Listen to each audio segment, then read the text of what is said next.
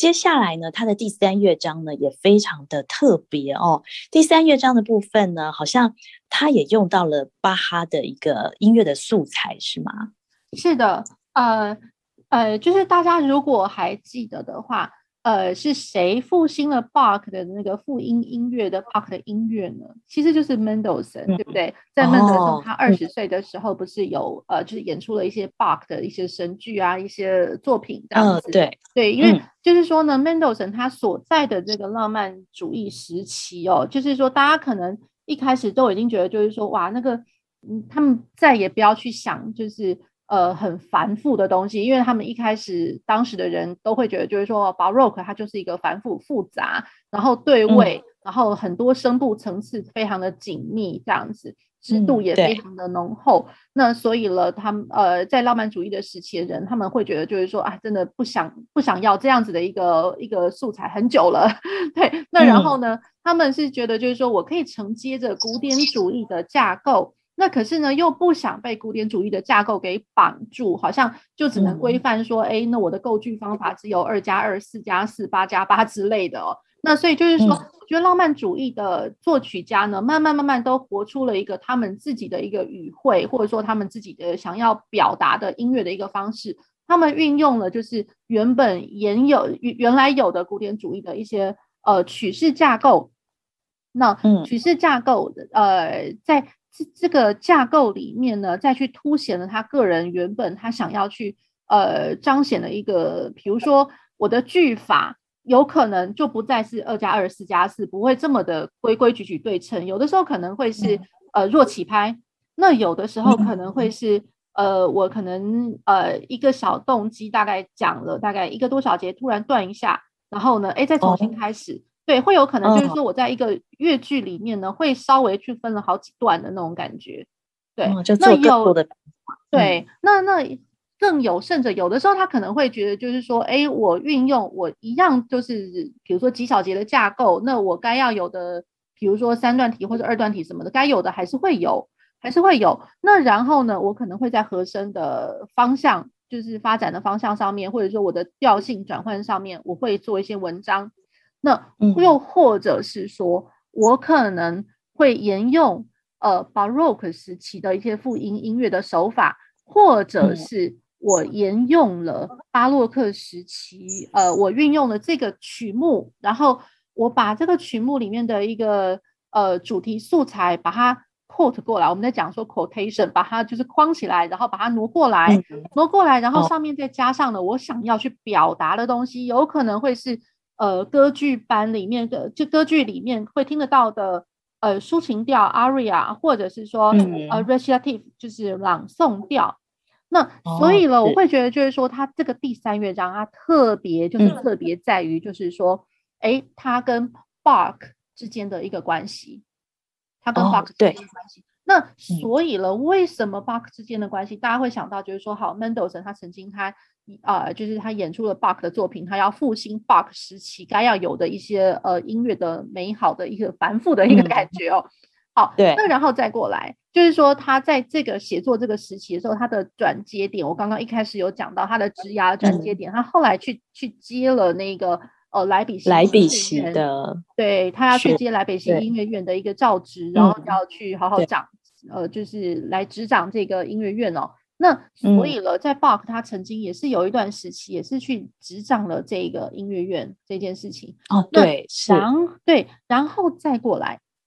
就是 Mendelssohn、嗯、他在第三乐章一开始的地方，大家只是会听到，哎、嗯，怎么这么多的和声，然后这么多的 arpeggio，就是爬音滚奏。嗯对对对，对我觉得很美。那个一开始很美，对它那个地方真的是超级美的那个滚奏。好，嗯、然后那个滚奏，大家先比呃，我觉得就是说，先不要去想滚奏的这件事情。如果说我这些和声我不滚它，嗯、如果我不要去 arpeggio 它，那我如果把这些和声都 put together，就是把它弹在一起的时候，它其实有点像是 Bach 圣咏哎，哦，它就是哦，所以就是开头的这一段哦。对，开头这段、哦、虽然他呃，就是说他的写作，你一听到那个素材，会觉得说哇，好像哦，嗯、好像 Bach 圣咏，而且就好几句。Bach 圣咏本来就是好几句好几句把它串接在一起，然后每一句每一句有可能会呃会有一个和声的一个走向，它不见得会是呃留在原来的调上面，它有可能会是跑到别的调性领域去。可是它的、嗯、呃节奏或者说就是听起来氛围，它其实不复杂，可是它有它、呃、本来该要有的和声的厚度，因为本来 Bach 圣咏它也会是一个合唱团来着，至少我会有四个声部，至少至少四个声部，那所以我会有一些厚度在。好，那回到这个第三乐章哦，它其实它这一开始的钢琴的演奏的这个主题是来自于 Bach 他的那个圣约翰。嗯，就是 Saint John Passion 圣约翰这一段。那然后他这一段呢，他的要讲的这一段意思哦，就是说他他是说 It is finished，It is finished 的这一这一件事情。那、嗯、那 It is finished 就是说，哎，它结束了，它终结了。嗯、对，那所以我会觉得就是说，其实，在我们听第三乐章之前，或许我可以先跟听众朋友先分享这一段 It is finished 的这一段，就是从这一段乐段。这一段的音乐，就是说 Bach 的他的 Saint John Passion 来的这样子，这一段音乐。嗯，好。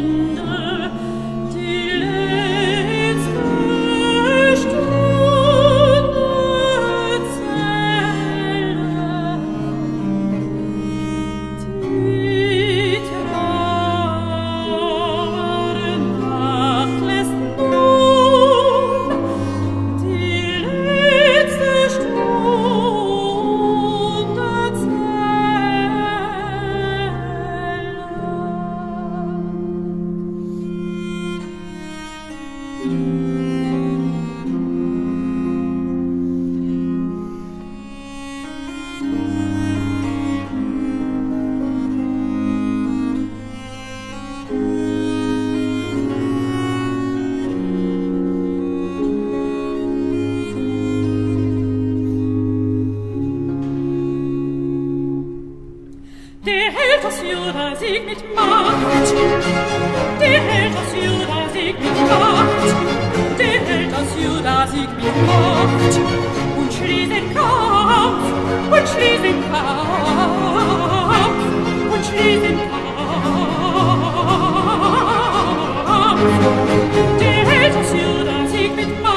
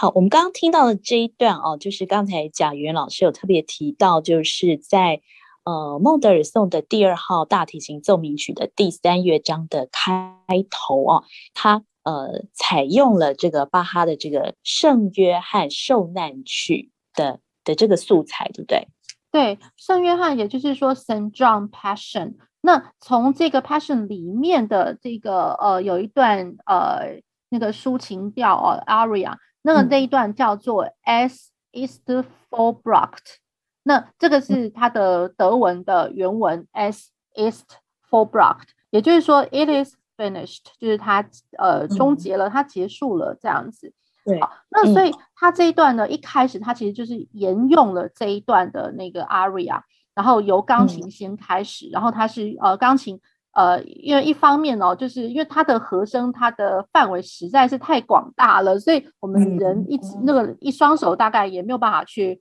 呃去同时演奏它，所以就所以才会产衍生出一个，就是我可能会需要用 arpeggio 的一个方式，爬音的方式去演奏出这个范围很宽广的那个和声。好，那连带就是说，它这些和声哦，它它和声的这个横向的线条素材，它都是。跟那个 John Passion 的这一段 aria 里面是一模一样，就是说它的和声的走向，哦、对它的方向什么的乐句这感觉其实都一样，对，所以我觉得哎、哦，这个是蛮特别的。好，那然后提到哦，就是说它的那个 arpeggio，、嗯、那不晓得大家对于就是 Bach 的那个其他的键盘的作品哦，有没有一个回想？也就是说，如果大家去回想一下。Bach 的键盘作品，也就是说，他的那个 Chromatic Fantasy 键盘作品，呃，BWV 作品编号是九零三，也就是说，Chromatic Fantasy and Fugue，也就是半音阶幻想曲跟副歌，大家应该会知道这首。对，那在他的半音阶幻想曲与副歌，因为它基本上它就是两段嘛，就是 Fantasy 跟那个 Fugue 这两段。那它的 Fantasy 快要在中间之后哦，那个。一直到最后的那那个段落那个部分，其实有好长一大段都会是有和声的。那常常大家会、嗯、会就是说谈到那一段的时候，嗯、呃，应该不会有人乖乖的把它只是和声把它弹出来而已。对，嗯、那那一遇到那一段的话，一般来讲都会是做很呃大幅度的一个，比如说我们在讲说即兴啊，improvisation，也就是说。针对的你谱子上看到的这一串和声的行进，嗯，我可能每一个人每一个钢琴家，他都会有他自己不同独有的这个钢琴即兴的一个方式，可是是呃建立在于这些和声的走向上面，所以常常都会听得到有一些，哦，比如说经过的呃音啊，或者说装饰的乐段啊，或者是说甚至就是和声自己本身的爬音，嗯，然后滚上去又滚下来这样子。哦，所以他这个就是说在，在在现在的这个演奏家，他也是可以这一段也可以自己运用一些即兴来演奏，这样吗？呃，就是说呢，就是当然，如果说在原本的原本哦，我们呃现在讲的就是说第二号的呃、嗯、大提琴奏鸣曲第三乐章一开头钢琴的部分，这个很单纯的，就是说你就是把它就是爬音。爬音爬爬过这一、嗯、这一大段这样子，对，好，那可是就是说，它这个爬音其实是来自于就是说，Bach 他的那个我刚刚提到的半音阶副格，呃，半半音阶幻想曲与赋格这一首，它的 Fantasy 的那个部分有有一大段都会是呃即兴演奏的部分，也就是说，我针对的这样子一个和声去做不同的、嗯、呃每个人独有的即兴，其实从那样子的一个联想过来的。嗯对哦，所以就是说，也就是在这个乐章里面，它跟 Bach 的那个那个关联度是非常非常的紧密的，就是可可以从这两个方面得知，一方面就是从 Saint John 的 Passion，另外一方面也就是说，哎，有可能是从 Bach 的另外一个键盘作品，就是 Chromatic Fantasy and Fugue 来的这样哦。对，就是说他写作的方式，哦，对，写作的方式是跟 Bach 是非常的紧密的关联。嗯、那然后呢，又可以听得到，就是在这个第三乐章，因为一般来讲哦，慢板乐章它这个是环板啊，Adagio。嗯，那一般来说就是呃，我听到环板，可能大家心里面想啊，就是如歌的，然后它可能就是比较缓慢一点的铺陈这样子，对，有可能是三拍子或者是怎么样。可是我会觉得。呃，我觉得让我惊艳的就是说，他除了跟 Bach 的乐曲的关联之外，我觉得他这首这这个这个乐章真的也是一样好美哦，就是又美，嗯、然后又可以呃感受得到，就是他原本这个就是乐曲精神呢，它有很激动的、很炙热的一个部分，即便就是说我的速度是缓的，嗯、可是你你借由每一个和声饱满的和声，加上它的 arpeggio，然后再加上我的。大提琴的部分哦，是建立在于这些和声上面的 recitative。嗯，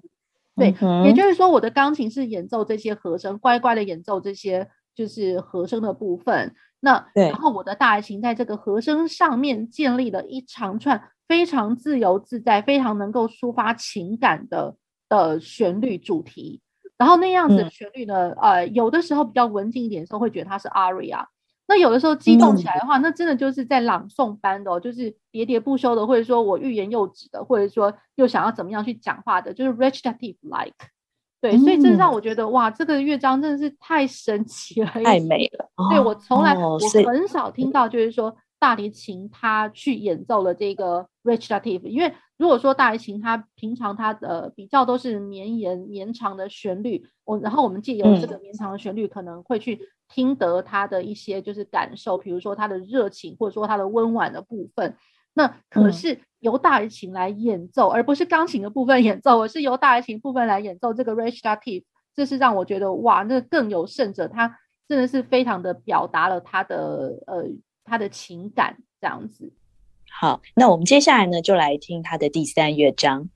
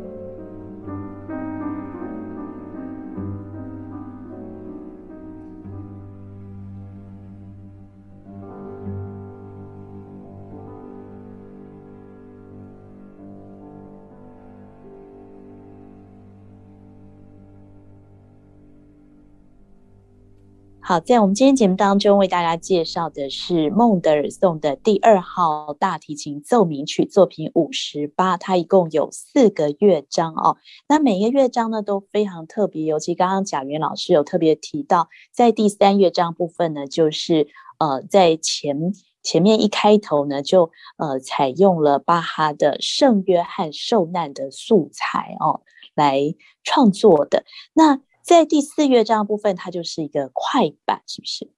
呃，是的，它的那个速度术语，它的标示是 molto allegro e vivace，也就是说，呃，就是非常的有动力的一个呃快板，然后又活泼的活泼的快板。嗯、那其实，在这个第四乐章，我觉得，哎，又回到了就是说，我们典型我们所熟知的孟孟德尔颂孟德尔颂。那啊、呃，也就是说，我可能会听得到非常呃。活跃的快速音群哦，所以呢，就是呃，从钢琴一开始，其实我觉得，哎，钢琴就直接来了一个和声的快速音群的爬音，十六分音符的爬音，然后再过来呢，我觉得那个呃大提琴部分也不遑多让哦。那所以我会觉得，就是在演奏上的一个搭配默契哦，还有它的呃技术，其实我觉得有它一定的难度哦。对，那我自己本身我也会觉得，就是说，哎，其实他的这这个作品哦，第二号刚呃大提琴奏鸣曲，它其实我觉得我挺喜欢它的第一跟第四哦，就是常常如果说我们要考那个钢琴合作的部分，嗯、或者说哎器乐的独奏会的话，哦、其实我觉得这个是可以拿来当做是鉴定一个鉴鉴别一个呃一个搭档哦，就是一组伙伴、嗯、他们的一个能力演奏能力哦。对，其实我觉得辨别度还蛮高的，因为其实真的你要把这个作品演奏的好，嗯、我觉得不容易。也说实在的，对对，对所以在技巧对对技巧上面，因为大提琴它的快速音群也是非常非常的多，嗯、对，然后又要能够很鲜明的把每一个快速音群都把它唱的非常的利落，而且又很鲜明。那我觉得这个是不容易的一件事情，嗯、因为不能让它潦草这样。对，是，对，所以它。整体来说，这个这个作品哦，它的技巧的难度，呃，跟它的合作的默契哦，都都还蛮高的嘛。对，其实我觉得这一首曲子真的是一个鉴别度很高的一个作品哦。那大家可能一开始我会觉得啦，嗯、就是可惜，就是可惜在于，就是说，因为像我们之前的作，呃，在前面的几集做的那个节目里面，也跟听众朋友讲过，孟德尔颂他真的可惜在于就是。他他在他的他在世的时候，大家知道哦，他是音乐神童，然后他的作品啊，对。就是诶蛮厉害的，然后好像你要出版的话，也能够很快就可以获得这个名声。可是呢，就感觉上他的作品这样子的一个好哦，那我们大家称赞了他的这个好，嗯、可是就随着 Mendelssohn 他呃过世了之后呢，突然就销声匿迹了，大家也就久而久之就忘了，哎，他是孟德尔颂的作品。所以就如同我一开始我就一直觉得说，当我接触到这个作品哦，就第二号奏鸣曲的时候，我真的不敢相信他是孟德尔 颂来的，他是孟德尔颂，就非常的惊艳，非常的惊艳。哦、对，所以我会觉得就是说，哎，大家已经忘记孟德尔颂很很久了。那然后呢，再加上就是说，孟德尔颂的作品哦，常常呃，就是因为他的快，你会觉得就是说，哎，好像很有他很机智的部分。很呃很聪明很机智的部分，那问题是除了除此之外，大家就忘记了它的美，对，这是我让我觉得非常可惜的一件事情，嗯、大家忘记它的美，对，然后久而久之，大家只记得那个机智快来快去，然后久而久之呢，嗯、有些学生就会觉得就是说，哎，那我就稀里糊涂把它弹完就好啦。那有些人就把他的快速音群弹得像电动玩具一样，哦、对，这是让我觉得非常嗤之以鼻，嗯、然后我会觉得啊，好可惜，，Mendelssohn 怎么就就这样子被大家。贬贬低了的那种感觉，哦、对对对，被贬低的那种它的价值啊，对，这是我觉得好可惜的一个地方。嗯、其实，在他的作品里面，常常可以看得到很多很耀眼的闪光，这样子。也就是说，他为什么会写这些快速音群呢？嗯、实在是来自于，就是说，他当时他的钢琴发展哦，就是钢琴的制制制成制造，那他还有他能够制，因为这样子的一个钢琴的机械设计，能够产生出来它的。呃，弹奏上面，呃，键盘上的反应是快速的，然后呢，它的高音域的部分呢，又可以呈现出非常多的光彩。那所以就是也因为就是说就是这样子一个光彩，嗯、所以才会听得到，就是说在 mentors 的钢琴作品，呃，或者说他的器乐，然后跟钢琴搭配的东西的时候呢，嗯、会听得到哇，就是很就是常常都是有光明面，很亮亮的那种感觉。对，闪耀着要很耀眼的这这些快速音群，对，所以我会觉得，哎、嗯，这一点是必必须要呃跟听众朋友们去去分享，而且我也想要去帮他证明一下这样子。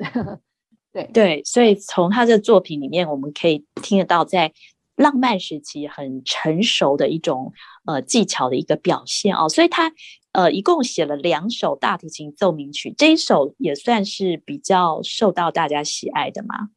呃，其实我会觉得，就是说，如果是比较起 Mendelssohn 的大提琴奏鸣曲，我反而我会觉得啦，就是好像。呃，浪漫乐派其他作曲家的大提琴作品哦，反而更受到大家的重视。那久而久之，就是说，这个其实我觉得它是一个非常棒的一个作品，可是似乎在演奏舞台上面比较少被演奏出来。